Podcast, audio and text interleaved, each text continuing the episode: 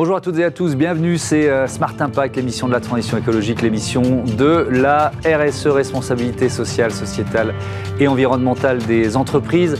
Voici notre sommaire. L'invité euh, aujourd'hui, c'est euh, Caroline Leboucher, directrice générale d'Atout France, l'agence de promotion touristique de la France euh, à l'étranger. Elle va nous expliquer notamment comment les étoiles de nos, hôtels vont intégrer de plus en plus d'actions en faveur du tourisme durable. Pour le débat, toujours sur ce thème, on va accueillir le directeur général de VVF, Stéphane Lebihan. Avec lui, on parlera plus spécifiquement des innovations et des investissements indispensables si la France veut devenir le leader du tourisme durable. Et puis dans Smart Ideas, la start-up du jour, elle s'appelle Soft Kids ou comment préparer nos enfants à des métiers qui n'existent pas encore. Voilà pour les titres. On a 30 minutes pour les développer, un tout petit peu moins de 30 minutes. C'est Smart Impact tout de suite.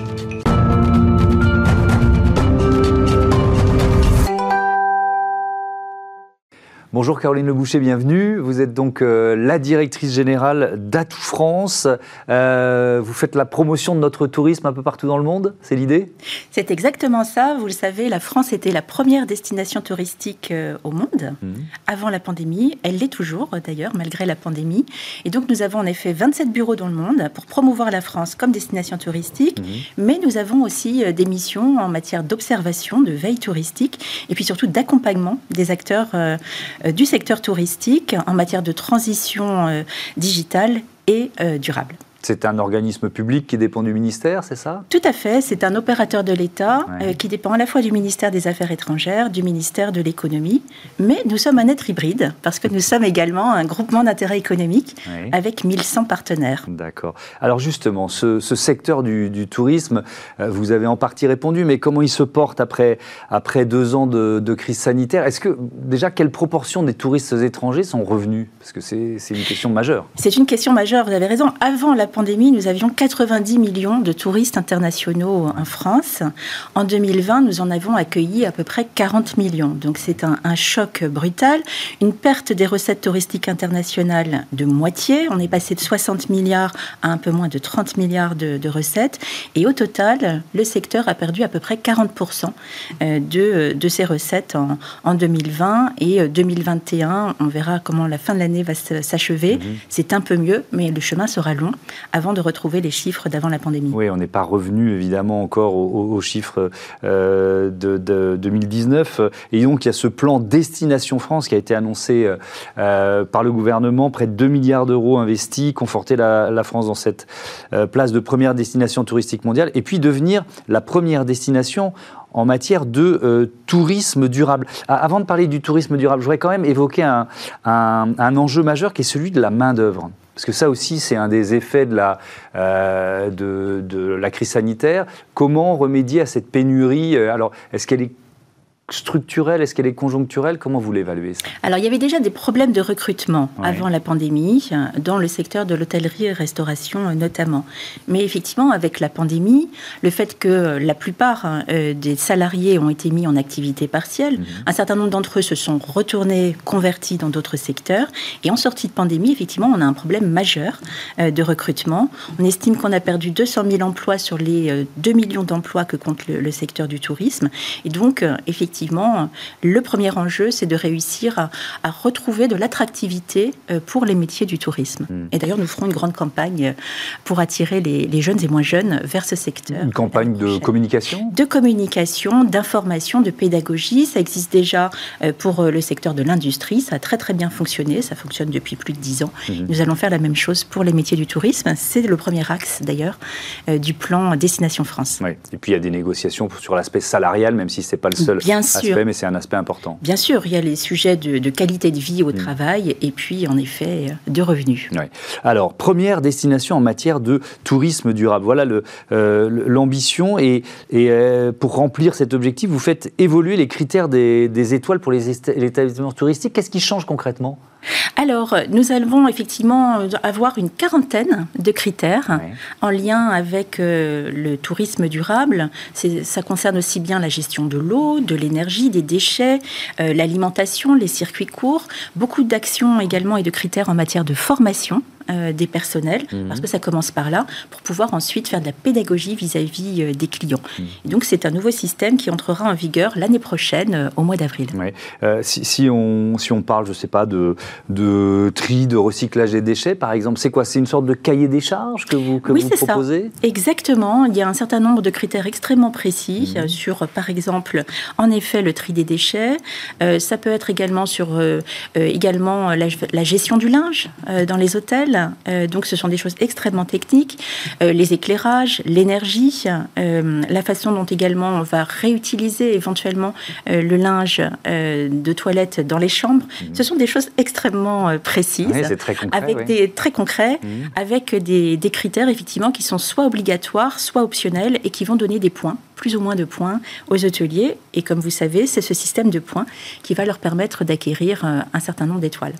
D'ailleurs, est-ce que tous les hôteliers euh, français euh, adhèrent au système?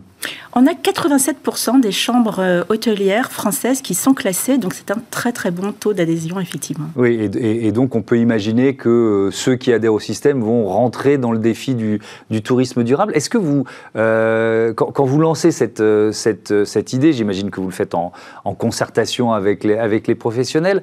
Euh, comment ils réagissent? Ils se disent Oh là là, c'est pas possible, une contrainte supplémentaire ou au contraire, c'est un mouvement de fond, ils font qu'on l'accompagne, on n'a pas le choix? C'est euh, quoi les réactions? Bon, il y a toujours évidemment des, forme de réaction, toute forme de réaction, mais, mais quand même, non. Euh, l'essentiel, la majorité des acteurs du tourisme est convaincue qu'on ne peut pas repartir après la pandémie comme avant et que effectivement le tourisme durable est devenu une nécessité absolue. Mhm. De toute façon, il y a un certain nombre euh, de, traités, même internationaux, euh, avec après la COP euh, bien sûr et l'accord de, de, Paris. et donc c'est une conviction qui est vraiment partagé par la majorité. Nous avons travaillé d'ailleurs avec les professionnels, les fédérations professionnelles, mmh. euh, et donc ça s'est fait dans un consensus euh, assez général.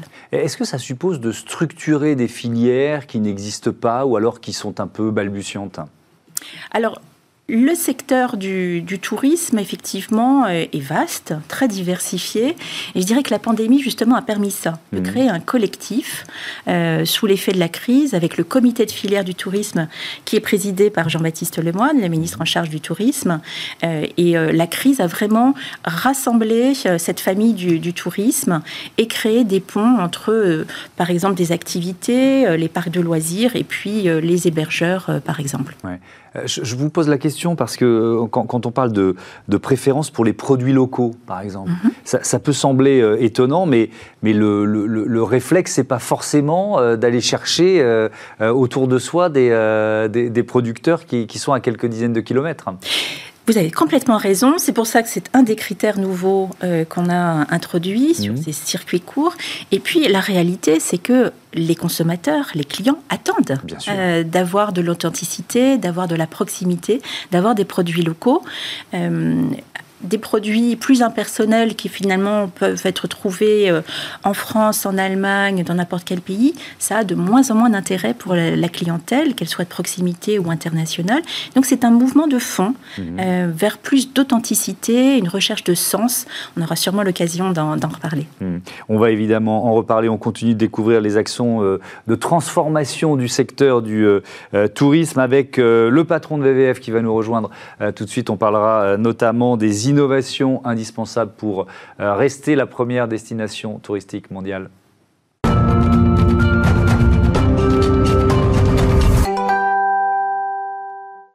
Et pour ce débat, euh, comme convenu, comme prévu, on accueille Stéphane Le Bonjour. bonjour. Bienvenue, vous êtes le directeur général de VVF, Village Vacances Famille. Tiens, c'est combien de villages aujourd'hui? C'est, quoi le périmètre de VVF C'est une centaine de villages en France, une centaine de destinations sur 60 départements euh, métropolitains, 450 000 mhm. euh, clients par an.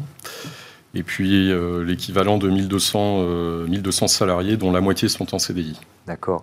Euh, alors, je vous pose un peu les mêmes questions euh, euh, de, démarrage, parce qu'évidemment, le secteur du, tourisme a été fortement impacté et il est toujours fortement impacté par cette, par cette crise sanitaire et économique. Les touristes étrangers, vous en aviez ou c'était pas le, votre cœur de cible Alors nous, c'est pas notre cœur de cible. On en a quelques-uns. Euh, c'est plutôt aujourd'hui, par la crise sanitaire, on est plutôt sur un marché qui est très orienté sur, sur des destinations France pour les Français. Et on peut dire que la demande est quand même très très présente, puisque on constate notamment sur l'hiver une demande très forte qui est légèrement supérieure à 2019, donc avant crise. Donc c'est plutôt bon signe, la neige est au rendez-vous, donc les Français ont une grande envie de partir en vacances. Oui, et donc ce qui est intéressant, c'est qu'il y a aussi des peut-être des familles qui seraient parties à l'étranger et qui se disent bah non, on peut pas y aller, donc euh, il y a VVF, quoi, c'est ça? C'est l'actualité. Vous, vous sentez-vous à chaque annonce de, je sais pas, de fermeture de frontières euh, euh, d'un pays qui dit bon bah non, on est obligé de, de reprendre quelques mesures de sécurité? Oui, alors c'est effectivement la on va dire, la logique de voyage qu'on connaissait euh, habituellement sur la mm. période d'hiver, elle a plutôt tendance à se recentrer sur le marché domestique. Et ce qui fait qu'on a euh, le retour d'une population qui, euh, qui effectivement redécouvre la France. Et ça, c'est intéressant parce que ce sont des attentes nouvelles pour nous et on doit y répondre mm. positivement. Et on voit bien que lorsqu'on a une habitude de voyager étranger, voyager en France, ça change beaucoup de choses et beaucoup d'habitudes. Alors, on va parler d'innovation ensemble, innovation et tourisme euh, durable. Euh, Caroline euh, Le Boucher, comment Atout France soutient l'innovation dans, le secteur? Ça passe parce qu'on dit on veut innover très bien, mais ça passe quoi? Par de l'aide financière, ça passe par des, des, des, outils, par du partenariat, je ne sais pas, avec des startups. Comment vous soutenez l'innovation? Oui, alors nous travaillons effectivement en partenariat avec le Welcome City Lab. Oui et plus largement avec euh, France Lab Tourisme, mmh. euh, qui sont un, réseau, qui sont l'accélérateur de Paris euh, en matière de tourisme, et qui est, pour France Tourisme Lab, qui est donc le réseau des accélérateurs et incubateurs incubateurs en matière de tourisme. Et donc nous organisons des challenges innovation pour répondre à des défis lancés par des partenaires. Donc c'est très concret. Euh, ça peut être des partenaires tels que euh, le Crédit Agricole, tels que la, Tour Eiffel, tels que le Centre des Monuments Nationaux, qui ont des défis. Euh, ça peut être en termes de tourisme durable, ça peut être en termes sanitaires, comment on, on réussit à garder un service qualitatif et de la convivialité alors qu'on a des gestes barrières vrai que dans le secteur du tourisme et le mmh. secteur de la convivialité, ça a été particulièrement difficile. Euh, et puis, ça peut être d'autres euh, défis, comme par exemple euh, comment fidéliser des clients, mieux connaître ses clients. Voilà. Mmh. Et donc, on organise des challenges innovation. Si on prend celui de la Tour Eiffel, dans le détail, c'était c'était quoi, par exemple? Alors, la Tour Eiffel, leur sujet, c'était de voir comment ils pouvaient élargir et, et valoriser en fait l'image de la Tour Eiffel avec d'autres services des produits euh, qui pourraient être proposés à leurs clients. Donc, euh, et donc derrière, il y, a des, il y a des entreprises, il y a des startups qui, il y a des startups qui, qui ont, répondu. On a eu lors du premier challenge lancé en 2020 euh, plus de 180 candidats et on a sélectionné une dizaine de, lauréats euh, en 2020 et nous avons fait la même chose en, 2021. Mmh. Euh, Stéphane Le Bihan, l'innovation, vous êtes engagé dans une politique RSE depuis plusieurs années. Hein, oui, depuis 2014. Depuis 2014. L'innovation, quelle part elle prend dans cette bascule RSE Aujourd'hui, elle est fondamentale. Ce qui a vraiment changé depuis, depuis 2014, c'est qu'avant, on était sur une logique d'innovation portée par on va dire, la valorisation euh, de nos destinations. Et là, on a un inversement de tendance où euh, la clientèle est plutôt en recherche euh, d'un tourisme plus durable. Hein. Dans, les sondages, c'est plus de 30% de, la demande. Mmh. Et surtout, le digital ne sert plus à finalement valoriser l'offre, mais plutôt à rapprocher les clients de l'expérience. Donc, c'est un changement de paradigme complet. Alors, nous, on travaille sur l'open innovation. Et effectivement, un des enjeux, c'est d'intégrer des nouvelles fonctionnalités, mmh. puisque euh, le grand défi finalement euh, pour nous, c'est euh, de faire en sorte que la clientèle puisse rentrer en immersion au moment où elle recherche finalement une destination ou des activités. Donc on a travaillé notamment sur l'intégration de solutions vocales qui vous permettent de rechercher naturellement. Alors on est au tout début avec de l'intelligence artificielle, puisqu'on mmh. est en, on va dire en apprentissage, c'est la particularité. Et donc aujourd'hui, pour commander votre séjour ou votre activité, vous adressez directement à la plateforme de recherche qui va vous remonter des informations qui sont en lien avec ce que vous exprimez par la voix. Donc on est au tout début de cette technologie. On le fait avec euh, une start-up française qui s'appelle euh, ADNAI et on sait que c'est la prochaine rupture technologique. Mmh. Euh, on vient d'un marché de distribution et on glisse vraiment sur un marché à la carte Ce qu'on a vu dans la crise, c'est aussi une demande très très forte sur la question finalement du tourisme durable et des activités. et là, sur ces, il y a une très très forte aspiration aussi d'être en capacité de réserver avant de partir l'ensemble de ces services. Et on est dans un modèle qui est passé du modèle finalement all inclusive mmh. vers un modèle beaucoup plus à la carte. Et le constat qu'on a fait, c'est que nos vacanciers qui historiquement réservaient avant ne consommaient plus que moins de 30% de l'activité qui leur a été proposée. En repassant sur un modèle à la carte, évidemment, on devient plus vertueux mmh. et on va vers une sélection euh, d'activités qui correspondent finalement à ces attentes. Et tout le défi, c'est de travailler avec Atout France, notamment avec la plateforme Alentour, qui vise à valoriser ce qui se passe sur le territoire euh, pour pouvoir interconnecter les informations du territoire avec euh, finalement la proposition de service que, euh, que nous pouvons faire aux clients. Donc c'est des vrais changements.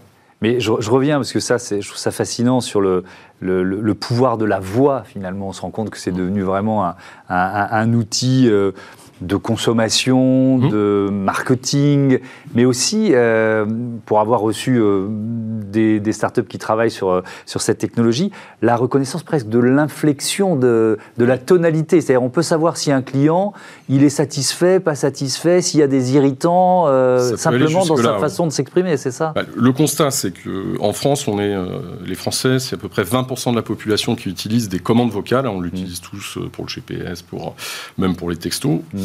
Aux États-Unis, on est à plus de 40% des usages. Euh, et si on regarde les générations, bon, les jeunes enfants, ils sont très, très. Euh, enfin, ils font ça très naturellement. Euh, nous, on est. je dirais, on est au début, hein. et ça va très très vite. Et cette question-là, je pense qu'elle est au cœur de finalement du métier du tourisme. comment on arrive à rapprocher cette expérience, à rapprocher, à rapprocher les réservations, à rapprocher les services ça fait partie des évolutions du tourisme durable. Il y en a d'autres. Hein. Euh, si on parle tourisme durable, il y a quasiment trois axes sur lesquels on travaille, nous, au niveau de la RSE. Euh, bah, la première, c'est l'efficacité énergétique et le pilotage des consommations. Donc, on est en train d'équiper tous nos sites euh, de systèmes de maîtrise de régulation énergétique. On est ouvert huit mois dans l'année. Donc, évidemment, suivant les saisons, on n'a pas les mêmes logiques de, de, consommation, de pilotage et d'efficacité. Il y a la rénovation. Il y a un plan d'investissement qui est soutenu par l'État qui va nous permettre, de, en tout cas, d'accélérer sur l'efficacité énergétique. Donc ça, c'est quoi C'est lutter contre les passoires thermiques aussi dans le secteur de l'hôtellerie, c'est ça ce, oui, plan de soutien Oui, oui, des résidences de tourisme, de l'ensemble des hébergements, en effet. Voilà. Le deuxième axe, c'est euh, la question des transports et des activités de la mobilité. Euh, lorsqu'on arrive sur un territoire, euh, ce qu'on voit, c'est il y a une demande d'expérience, de, de, de, de, rencontres.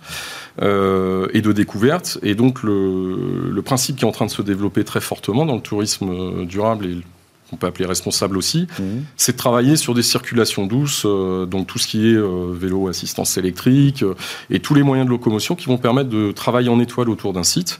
et ça touche aussi même l'accès au site. Hein. on est en train d'équiper en borne électrique parce qu'il y a toute une logique de pouvoir recharger son véhicule, etc., mhm. etc. Donc tout ça va très très vite et comme le cap est clair, euh, effectivement, depuis qu'il euh, y a eu euh, une déclaration pour devenir la première destination mondiale hein, sur le, tourisme durable, je dirais l'ensemble de l'ensemble du secteur est en train vraiment de s'engager sur cette voie-là.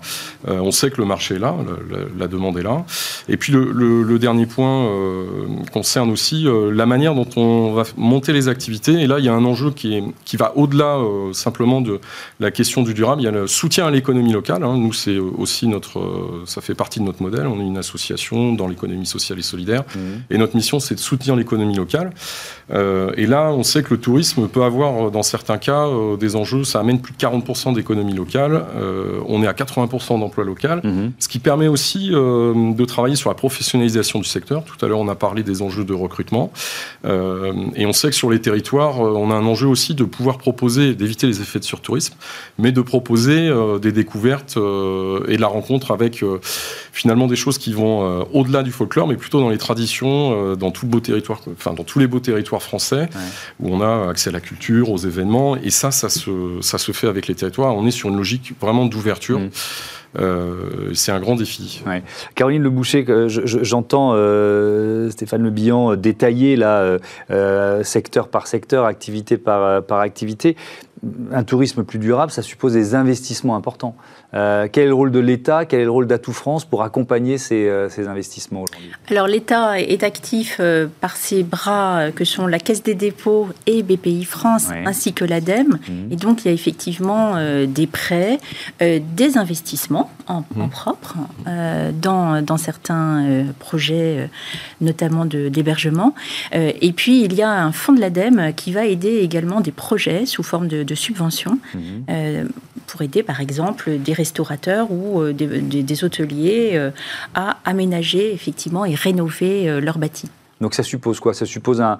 c'est quoi les critères en fait? C'est un, hôtelier qui va proposer, euh, développer un projet euh, spécifique, je ne sais pas, on parlait de rénovation thermique ou d'installation de, bornes électriques par exemple, ça va être, euh, c'est aussi détaillé, aussi précis que ça? Ça fait partie effectivement des sujets. À partir du moment où c'est dans une démarche de tourisme durable, effectivement, les projets vont être examinés au cas mhm. par cas par soit la Caisse, soit BPI France, soit l'ADEME. Et puis de notre côté, nous intervenons en amont mhm. avec de l'appui conseil, des études d'ingénierie. Euh, nous avons des experts qui vont aider les acteurs effectivement euh, à d'abord faire un diagnostic de leur situation et ensuite les accompagner pour déterminer le projet qui sera euh, le plus à même et le plus efficace mhm. de répondre à leur stratégie. Oui, ça c'est intéressant. Vous avez commencé par là? Oui, avant, avant de dire bon ok on met le paquet sur, sur tel axe plutôt qu'un autre. il faut être sûr que ça va être efficace d'une certaine façon. alors pour donner des exemples, la, la question de, finalement du tourisme, de l'efficacité énergétique, mm. euh, des investissements, ce qui est très intéressant, c'est que on est passé d'une logique où on investissait sur la pierre historiquement dans le tourisme mm. ou euh, sur le digital avec euh, des cycles de 20 ans et des cycles de 10 ans. Maintenant, on est passé sur des logiques d'investissement avec plusieurs acteurs sur des durées de retour sur investissement qui sont très intéressantes, puisqu'on va jusqu'à 40 ans, jusqu'à 10 ans, et donc on permet de couvrir tout le scope de la mutation qui est nécessaire pour le mmh. tourisme. Euh, pour voir, pour, enfin pour, pour illustrer par un cas concret, on a un village vacances qui est sur Belle-Île. Euh, il est autonome énergétiquement. Il a été équipé euh, d'une centrale photovoltaïque qui mmh. permet de, de alimenter l'ensemble du circuit vélo électrique de l'île et aussi de sa propre consommation. Et c'est fait en lien avec, par exemple, un syndicat d'économie mixte, avec la collectivité locale, le département. Donc il y a des innovations aussi dans les montages et dans les solutions concrètes. Ce qui veut dire qu'on arrive à développer des formes de tourisme euh, qui, sont, euh, qui ont un impact quasiment neutre. Hein. Nous, on s'est fixé comme objectif euh, de réduire notre impact carbone de 40% en 5 ans, mmh. par toutes ces logiques d'investissement et de transformation, mais on veut le faire aussi avec, avec les clients. Et l'enjeu, l'enjeu de ces investissements, c'est effectivement qu'on aille assez vite, parce que le cap, il est clair. L'objectif, il est assez court, finalement. 2030, hein, c'est demain. C'est dans 10 ans. Mmh. et il faut aller très, très, très vite. Donc, et on sait que euh, si on veut valoriser euh, la France euh, et en faire vraiment une destination innovante et qui est toujours en avance, hein, puisqu'on sait qu'on est la première destination touristique, mais on a des enjeux d'augmenter le nombre de nuitées, d'améliorer les services et le confort. L'ensemble de ce plan d'investissement va nous aider en tout cas à accélérer dans, ce sens-là. Mmh. comment des, on va terminer là-dessus, Caroline Le Boucher, comment, comment des, des professionnels du tourisme qui nous regardent qui n'ont pas forcément d'idée de départ. Est-ce que dans le travail que vous faites, par exemple avec le, le Welcome City Lab, est-ce qu'il y a des, des, un, lieu, des idées à puiser, vous voyez, une sorte de, je sais pas, de cahier de, de, bonnes pratiques à partager euh Oui, tout à fait. Alors déjà, avec le Welcome City Lab, nous publions chaque année euh, le cahier des tendances, mmh. qui permet d'abord de comprendre euh, quelles sont les, tendances du marché et puis quelles sont les tendances en matière d'innovation. Donc ça, déjà, c'est une mine précieuse. Nous organisons également des rencontres, des webinaires. Nous en faisons un euh, ces jours-ci d'ailleurs, avec le Welcome City Lab, avec également euh, ADN Tourisme, qui est la fédération des offices du tourisme, mhm. et avec un certain nombre de fédérations professionnelles, pour euh, mettre à disposition et faire connaître des solutions proposées par des startups. Donc ça, c'est extrêmement concret. Mhm. Et puis sur notre site internet, il y a également un certain nombre d'informations et des formations qui sont proposées qui n'hésitent pas à nous contacter. Et eh ben voilà, le message est passé. Merci beaucoup, merci euh, euh, à tous les deux. C'est euh, l'heure de Smart IDs, une start-up en pleine lumière. Smart IDs avec BNP Paribas. Découvrez des entreprises à impact positif.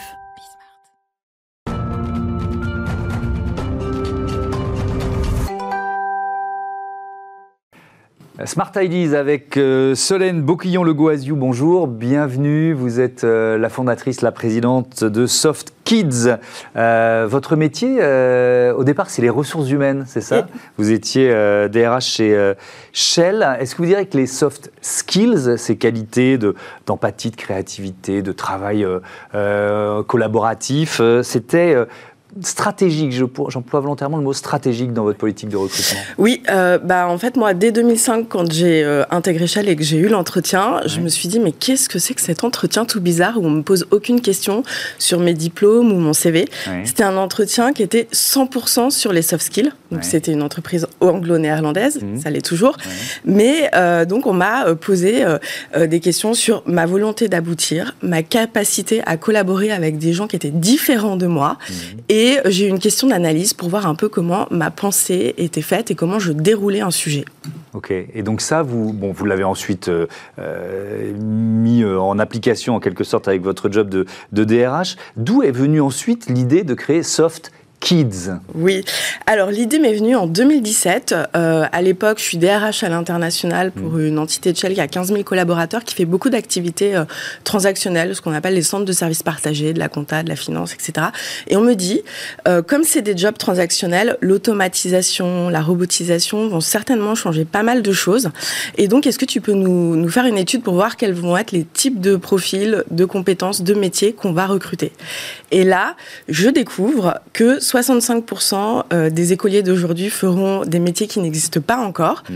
que les compétences se transforment et que le World Economic Forum et l'OCDE recommandent de euh, développer les soft skills pour pouvoir répondre à ces enjeux et euh, à ces métiers qu'on ne connaît pas encore. Et donc, je me dis, mais il faut commencer le plus tôt possible.